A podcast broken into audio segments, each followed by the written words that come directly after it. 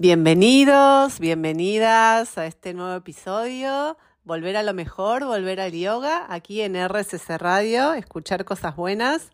Muy contenta en esta tarde noche de martes, martes 15 de agosto, promediando el mes, volviendo a, o reencontrándome con ustedes, con los oyentes, después de, un tiempito de, estar ausente en la radio.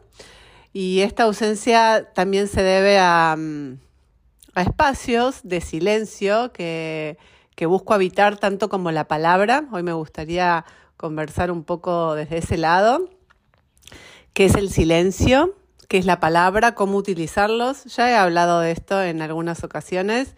Es un lugar recurrente porque para mí es muy eh, importante em, encontrarle un significado tanto al silencio como a la palabra, dado que em, la palabra es el medio para comunicarme, en este caso con cada uno de ustedes. Y a su vez, los silencios que habito cada vez son más significativos. Escucha bien lo que te digo, ¿sí? Em, porque tiene mucha importancia esto, mucho valor. Eh, he encontrado en los silencios mayor significado muchas veces que en palabras. Y vos me vas a decir, Prema, ¿qué me estás diciendo?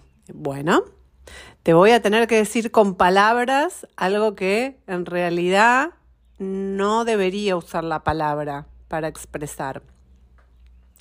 Primero te cuento que estoy recién vuelta hace una semanita de un retiro de silencio de 10 días de silencio, los retiros de Vipassana, que es una asociación budista mundial, ¿sí? con su sede en India.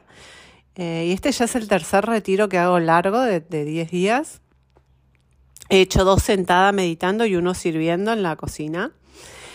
Y mm, cada retiro me, me, me da y me conecta con cosas muy internas que es imposible y esto te lo subrayo con negrita, poder realizar en la vida cotidiana mundana. Esto no quiere decir que todos debamos eh, hacer un retiro de silencio tan prolongado, pero sí, querido y querido oyente, en el camino interno que es el yoga, eh, necesitamos, la realidad es que para ahondar en cuestiones nuestras, eh, necesitamos tiempo de indagación, tiempo de soledad y tiempo de silencio. Y la vida cotidiana, como todos saben, es muy em, avasallante. Y por más que a veces nosotros digamos, bueno, hoy me dedico a tal cosa y te quedas en tu casa eh, igual suena el teléfono, te tocan el timbre, lo que fuere, ¿sí? Que salís y te distraes. Porque en realidad la vida mundana está hecha para eso, para distraernos, para que sea un pasatiempo. Y no lo estoy juzgando, ¿sí? Simplemente lo estoy poniendo en palabras y me gustaría que si vos pensás distinto o no y quieras compartirlo conmigo, lo hagas en las redes.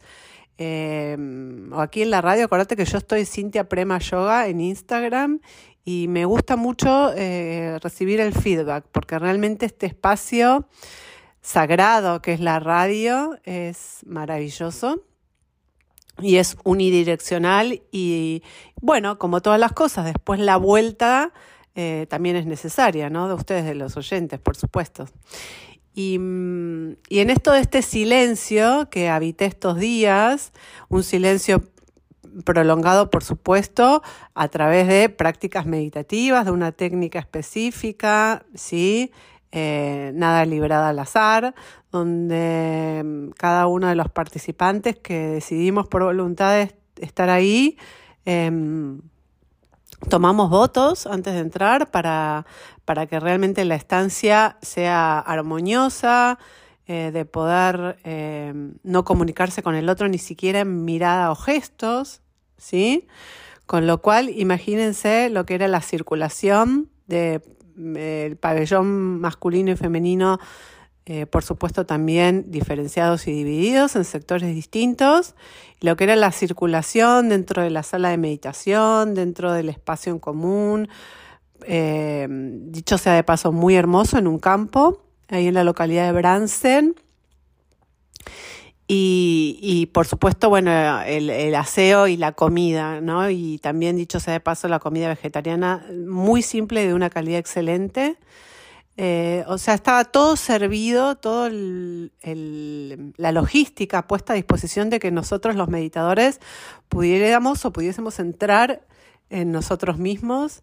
Y bueno, es muy difícil, querido oyente, querido oyente, realmente abrirnos a nosotros cada vez que profundizo más y van pasando los años eh, y voy mm, animándome a tomar eh, coraje para ir un poquito más profundo en la capa epitelial de mi organismo, ahí encuentro resistencias, resistencias, resistencias. Y esto lo quiero eh, compartir contigo porque una cosa es la superficialidad ¿sí? Cuando empezamos a hacer una práctica al principio, eh, conocemos eh, las reglas nada más y, vamos como jugando con eso y experimentando y aprendiendo.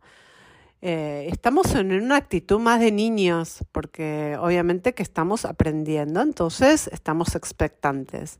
En la medida que uno más se anima a seguir haciendo cualquier cosa que sea que haga y le guste mucho, porque para querer ahondar y profundizar uno tiene que tener un incentivo y tiene que sentirse afín a lo que está haciendo, por supuesto, mínimamente.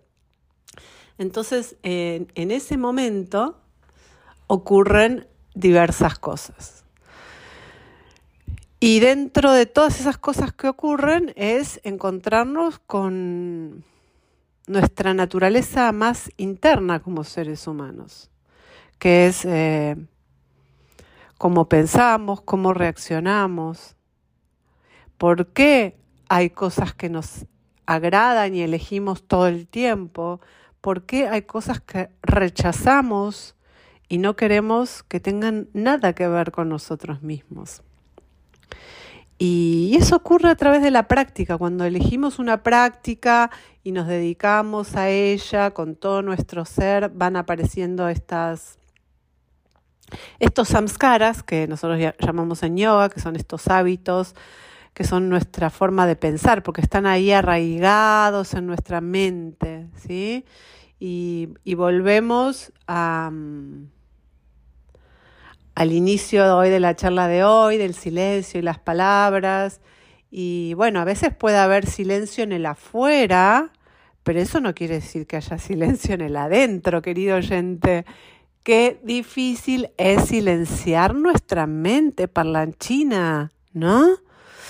Bueno, uno de los desafíos es la eh, autoobservación, el foco eh, que hacemos en las prácticas del yoga, en algún objeto externo o mismo en la respiración. ¿Por qué? Porque vamos disciplinando a nuestra mente a concentrarse y no divagar. Y esta palabrita disciplina para mí es fundamental. Cada vez la siento más eh, amiga.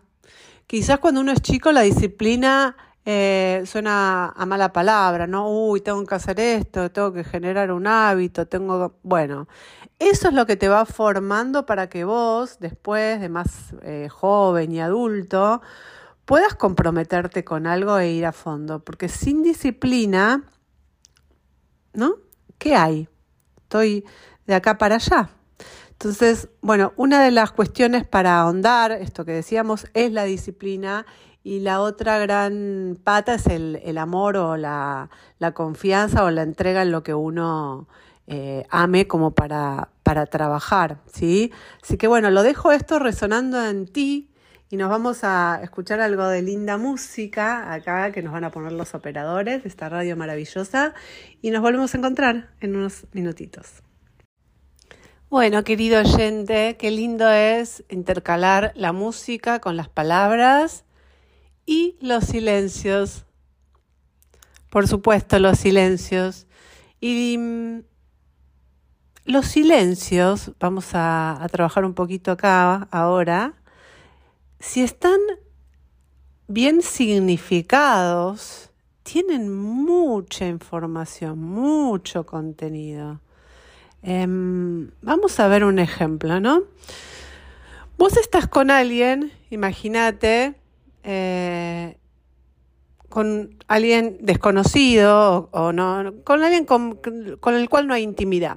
Y de pronto se produce un silencio en una conversación. ¿Viste que vos te sentís inmediatamente incómodo? ¿Y por qué será esto? Vamos a indagar un poco.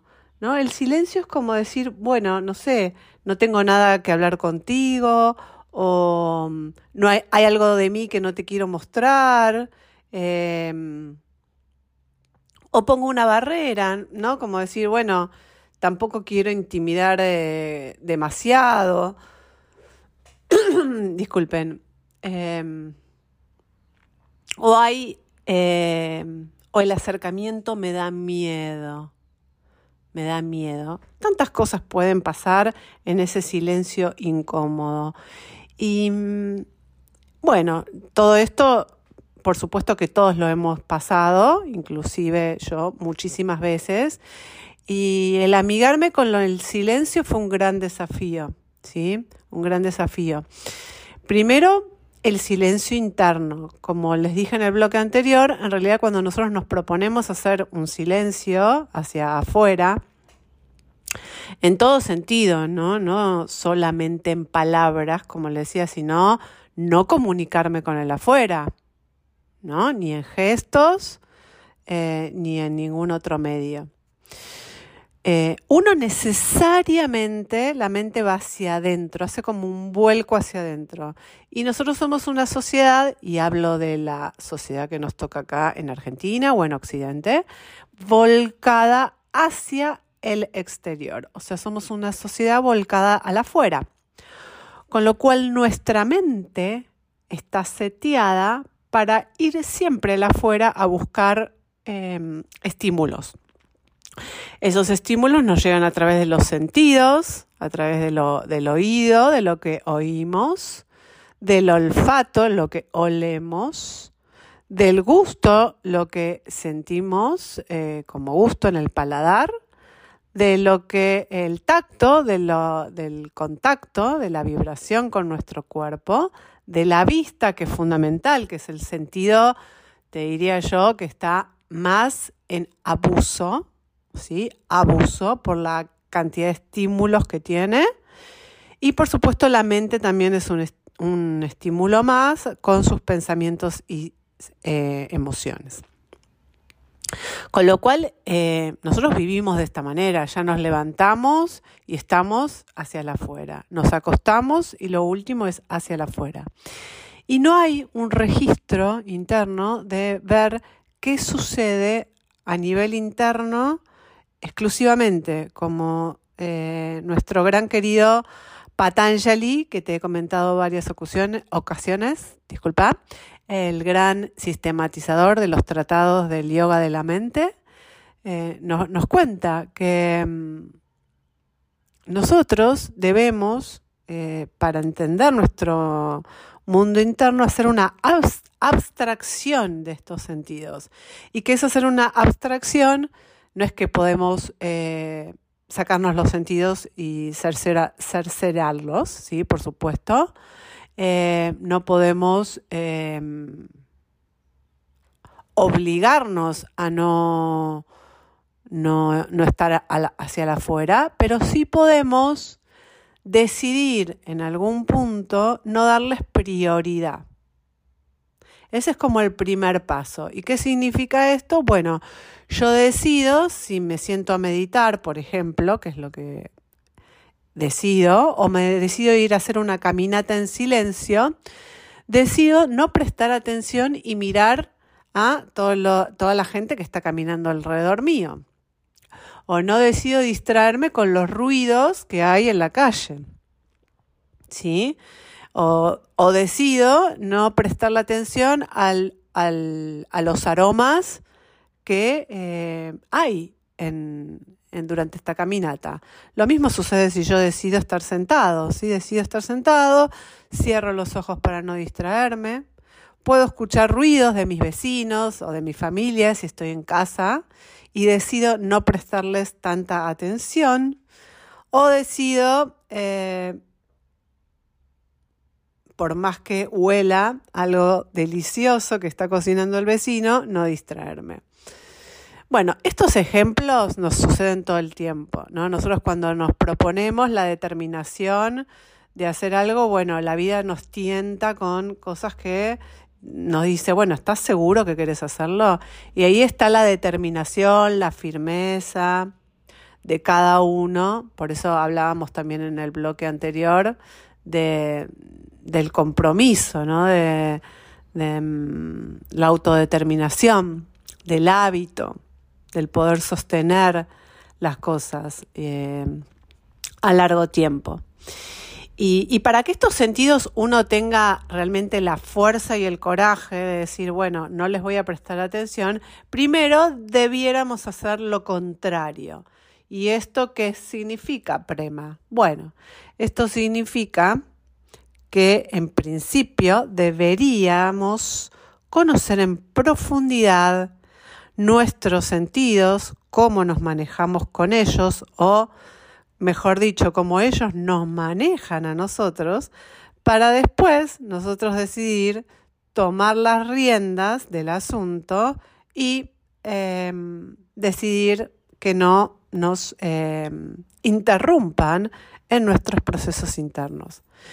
Y para ello, bueno, por eso es tan em, importante la la experiencia con los sentidos. Cuando uno, por ejemplo, vamos a hacer el mismo caso de, bueno, yo decido ir a caminar, pero en vez de comunicar, comunicarme con mi silencio, me comunico con los sentidos. Entonces camino, presto atención en mis pasos, al movimiento de mi cuerpo, al aire, si estoy en la calle que rosa, mi piel, mi cara, eh, puedo observar el paisaje, los árboles, las personas. Puedo eh, sentir el sol en mi rostro. Puedo permitirme pensar algo y desarrollar ese pensamiento. Puedo permitirme oler los aromas que hay en la calle. Sí, todo eso yo lo puedo hacer sabiendo que es una experiencia con los sentidos. Y esto, vuelvo querido oyente, tiene que ver con el afuera, ¿no? Nosotros, como sociedad occidentalizada, volcada al afuera, estos sentidos es algo común de todos los días. Y está bien porque es nuestra naturaleza humana. Ahora, cuando uno, a través del camino del yoga o, u otra disciplina, decide empezar a estudiar el mundo interno, estos sentidos comienzan a ser un estorbo, porque en realidad nos siguen llevando hacia el afuera cuando en realidad deberíamos ir hacia el adentro. Entonces, en este camino vamos a tener que amigarnos con nuestros sentidos y pedirles que sean cómplices y nos ayuden a este proceso. Por eso hay muchas herramientas al principio para concentrarnos, que puede ser, por ejemplo, visualización, de algo que nosotros sintamos muy afín y querramos como quedarnos en ese lugar visualizando. Por ejemplo, puede ser em, alguna deidad que sintamos reverencia, em, no sé, algún mandala, alguna, algún objeto devocional eh, o algo que simplemente nos llame la atención, puede ser una flor, simplemente eso. El gran tema es, educar a nuestra mente para que se empiece a concentrar. Ahí vamos, educar, vamos de nuevo, a nuestra mente para que se empiece a concentrar y no esté saltando de pensamiento en pensamiento. Otra forma de concentrarse puede ser el canto, la recitación de un mantra, puede ser eh, un mantra en español, un mantra en sánscrito, en el yoga tenemos muchos mantras que también ayudan a disciplinar, volvemos a esta palabrita, a nuestra mente, que no esté divagando y que pueda concentrarse entonces en este mantra especial. Y vamos a ver que lo vamos a estar cantando y la mente se va y nos volvemos a concentrar y lo cantamos y la mente se va. Y ese es como todo el trabajito que hacemos en este camino de reeducar a nuestra mente, traerla siempre. Eh, yo siempre digo que nosotros cuando estamos trabajando con nosotros mismos y vemos que nos vamos del trabajo, en vez de decirnos, eh, uy, ¿cómo, ¿cómo, te fuiste? Y, y criticarnos, juzgarnos, y darnos con un caño, no, tenemos que, como a un niño, darle la mano decir a nuestra mente, vení, volvé, es por acá el tema, tenés que realmente eh, ser eh, amoroso con, con tu mente para que pueda entenderlo, porque si no, hace el efecto contrario y genera más resistencias a la hora de seguir profundizando y queriendo estar donde estás, ¿sí? Ya sea meditación como si vos estás en una práctica de asanas, es igual, porque vos estás ahí haciendo una práctica y de pronto te toca una asana que no te gusta, que no te sale, que te, te, te pones incómodo, te pones incómoda. Y bueno, ahí es lo mismo, si estás sudando la gota y, y internamente estás maldiciendo lo que estás haciendo, nunca vas a poder superar esa etapa, ¿sí? Entonces siempre la amorosidad nos ayuda un montón en este camino. Y, te voy a dejar esto como ahí, como una joyita para que lo indaguemos en el próximo bloque, del silencio, volviendo al silencio y el significado. Em, cuando em, eh, en realidad la mente ya está en estados mucho más avanzados, ni siquiera necesita las visualizaciones y ni siquiera necesita los mantras para concentrarse. Imagínate las mentes en estados puros de samadhi, em, como lo han hecho los iniciados. Ya es una mente que ha trascendido totalmente los objetos eh, mundanos.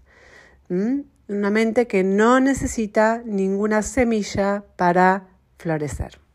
Nos reencontramos entonces en el próximo bloque. Bueno, volviendo a nuestra mente y al silencio, y esto que qué difícil es el silencio real, ¿no? Porque uno no expresa con palabras, pero eh, ahí es donde más, más, más aparecen em, los pensamientos, ¿sí? Quizás cuando uno habla mucho, y está mucho en el afuera, ni siquiera se da cuenta de los pensamientos que tiene. Entonces, este, esta oportunidad, que para mí es una bendición de poder estar en un retiro tantos días y estar con mi mente todo el tiempo, me da eh, esta posibilidad de realmente conocer mis pensamientos y qué es lo que me motiva a ir al mundo después. O sea, cuáles son los impulsos básicos que hacen que yo siempre elija cosas o rechace otras. Y, es muy importante hacerse cargo dueño de uno mismo. Es realmente el verdadero trabajo de todos los seres humanos. Y este silencio que podemos ir empezando a, conquistar, ¿no? Como ahí muy tímidamente, eh, muy lentamente, con mucho sacrificio eh, y mucho y atravesando mucho dolor y capas, ¿no? Porque empezamos a, a revolver y siempre hay cosas que nos duelen, ¿sí? Siempre, siempre todos los seres humanos tenemos heridas, no hay nadie que esté exento de eso en este camino, en lo que nos toca trascender. Y bueno, ahí estamos con esas barreras y en esos momentos viéndolo de frente al monstruo, ¿no? Y, y empezando a ver que quizás ese monstruo que, nos creamos eh, hoy no tiene la misma fuerza que tenía cuando nació. Entonces hoy, eh, hoy es más fácil eh, destruirlo o, o, negociar con él en algún punto porque a veces hay situaciones que o energías que están como muy arraigadas en nosotros y nos son muy difíciles de sacar muy difíciles de sacar, em, muchos hábitos ligados a, a, pasiones, adicciones, ¿no? Hay que tener mucha determinación para sacarlas o aversiones muy profundas y bueno, por lo menos amigarse con ellas en el sentido de verlas y, y entenderlas. Vuelvo a decir lo mismo que hablamos eh, en el bloque anterior, darles un manto de paz, un manto de paz. Y, esta paz es la que em, deberíamos ir conquistando en el camino interno. Yo creo que a lo largo de mis casi 20 años de prácticas de yoga, eh, nada valoro más que la paz interna. Cuando comencé con este mundo, mi mente estaba muy agitada, muy agitada, muy ansiosa, ni siquiera lo podía ver. Era mm, un estado constante adentro mío, ¿no? de, de movimiento, donde no había quietud en ningún eh, en ninguna parte de mi existencia.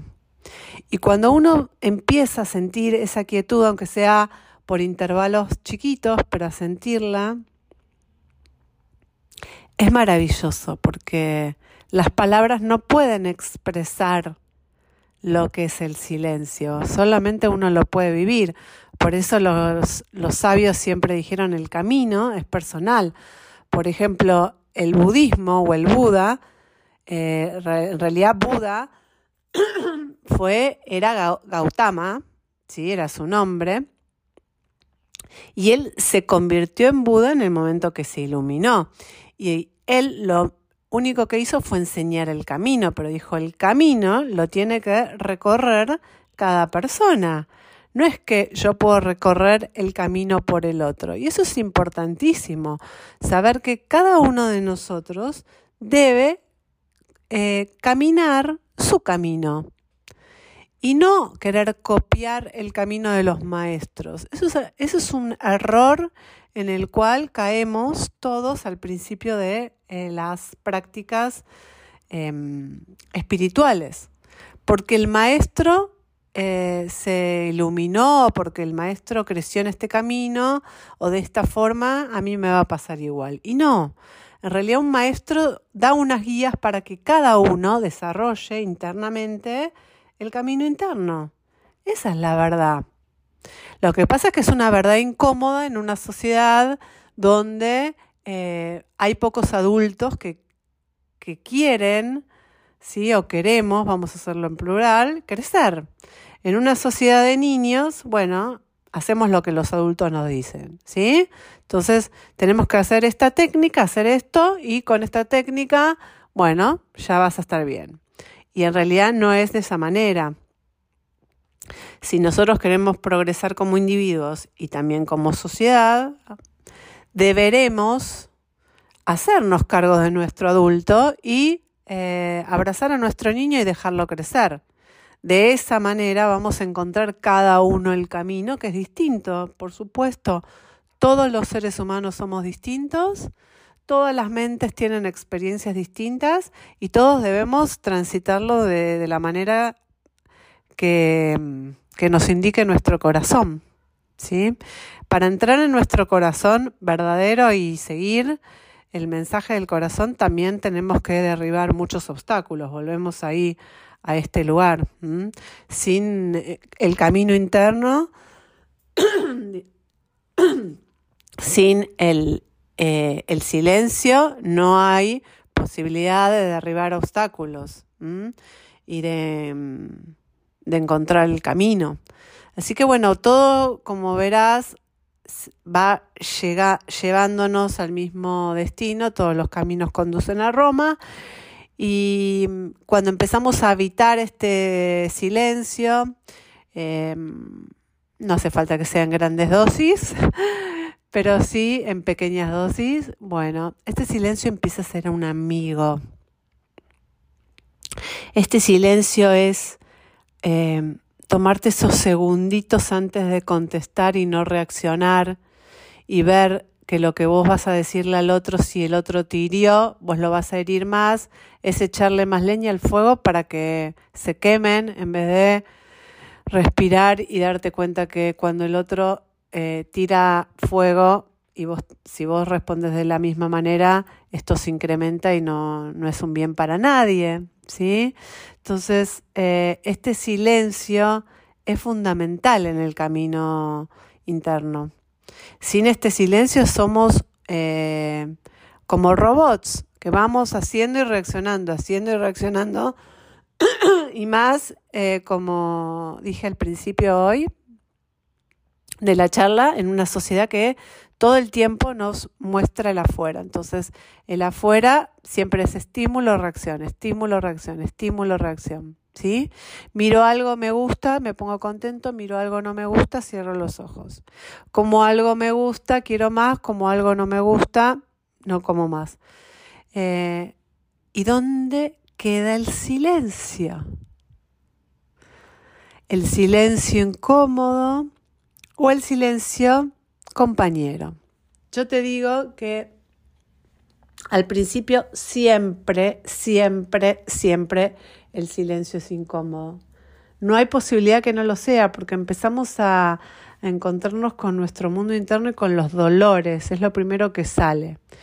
Pero en la medida que más estamos ahí y los vemos como son y nos animamos a verlos y no a cambiar eh, de canal, por decirlo de alguna manera, eh, empiezan a perder su fuerza. ¿Sí? Empiezan a perder su fuerza, porque uno ya los ve como son, no como uno cree que es dándoles poder. Uno empieza a verlos como son y a ver que uno tiene el poder adentro. Entonces, esos silencios, con mucha práctica, disciplina y autodeterminación, empiezan a ser cada vez más necesarios eh, y más em, pacíficos, más amigos, compañeros, y nos dan como un feedback de, de lo que vamos viviendo. Entonces, esos silencios que vos aceptás contigo mismo, después van apareciendo también con otros, donde vos estás con otro, aunque sea un desconocido, y se produce un silencio, y ya no hay aversión a ese silencio, porque ese silencio lo que hace es eh, ratificar o rectificar algo de lo que ha sucedido antes. Es una confirmación, un procesamiento y un, em, y un cerrar algo que em, eh, se dijo con palabras previamente. Bueno, nos vamos a otra pausa. ¿Qué te parece? Porque hablamos un montón y nos reencontramos nuevamente para cerrar nuestro último bloque de volver a lo mejor, volver al yoga. Bueno, vamos a ir cerrando hoy, cerrando este espacio. Y mm, estoy utilizando los silencios justamente porque son parte de lo que uno habla, como comencé hoy este encuentro. Y me gustaría que te quedes reflexionando acerca de los silencios y, y, este lugar que le das en tu vida a los silencios. Si, si son para vos un tema controversial, si te podés em, animar a empezar a amigarte con ellos. O quizás que me cuentes cómo inciden los silencios para procesar ciertas cosas, ¿no? Si, si te animás a indagar en tus silencios, a escucharte. ¿Cómo vivís los silencios de los otros? Cada vez que nos silenciamos de palabra, el lenguaje del corazón se empieza a expresar también, porque estamos acostumbrados a hablar muchas veces de más y esas palabras no son legítimas, no salen de nuestro fuero interno, nacen de una mente racional. Quizás el silencio te ayude a distinguir si las palabras son verdaderas desde el corazón, desde el sentir, o son meramente formalismos. Para eso necesitas indagar y entrar en tu mundo interno. Y el camino del yoga, querido y querida oyente, es maravilloso, maravilloso, porque es eh, realmente abrazar todo lo que somos, todo lo que somos, con lo lindo, con lo no lindo, con todas sus dualidades. Uso lindo y no lindo como representación de todas las dualidades. Em, para trascenderlas, querido oyente, porque en definitiva, para estar en paz con nosotros mismos, necesitamos aprender a trascender esas dualidades y a saber que hay un camino de unidad donde uno, en equilibrio,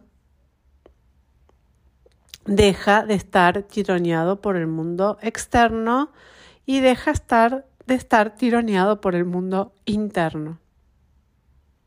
¿Sí? Ese es esa es la meta final del camino espiritual, del camino del yoga.